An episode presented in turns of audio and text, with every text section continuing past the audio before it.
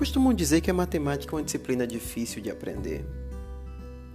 Em especial por causa dessa pandemia toda, nesse 2020, o acesso a conteúdos e explicações em sala de aula virou tudo virtual.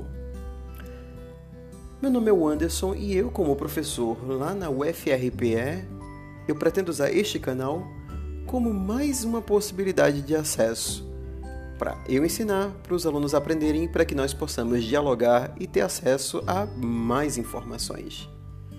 Esse vai ser um canal com o material para essas disciplinas que eu ensino e também outras curiosidades matemáticas. Afinal, o objetivo desse canal é irmos para além da matemática.